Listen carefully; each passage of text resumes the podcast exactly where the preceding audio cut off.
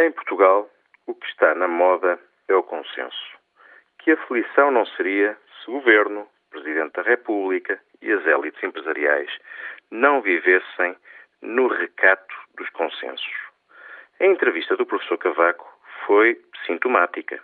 Não ficámos a saber muita coisa sobre o que pensa o Presidente relativamente à política externa portuguesa, ao futuro das nossas Forças Armadas, a sua posição sobre o aborto, o facto de crescermos tão pouco e termos, por exemplo, uma legislação laboral que é mais obtusa da Europa.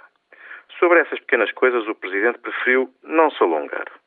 Quanto à questão essencial, o acerto com o Governo, ficamos esclarecidos. Há consenso e há cumplicidade. Nada que nos deva espantar. Afinal, o professor Cavaco é social-democrata. O engenheiro José Sócrates é um socialista moderno. Só por azar não estarão de acordo 99% das vezes.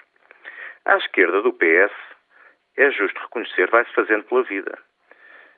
Bloco Esquerda e PC, nem que seja pelo seu reacionarismo, vão marcando o terreno e as suas diferenças. Sobem nas sondagens porque representam quem vai ficando para trás.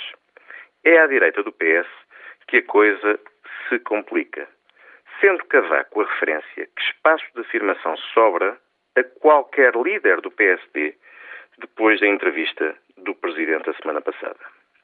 O apagão do CDS é o mais incompreensível. Cavaco, em bom rigor, nunca foi um homem de direita.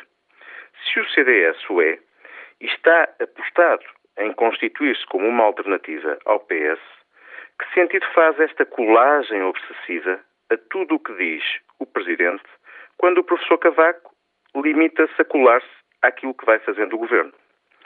Sofre o CDS, porventura, de algum sindroma daqueles de Estocolmo relativamente ao Presidente da República? Enfim, estou confundido. Melhores tempos virão.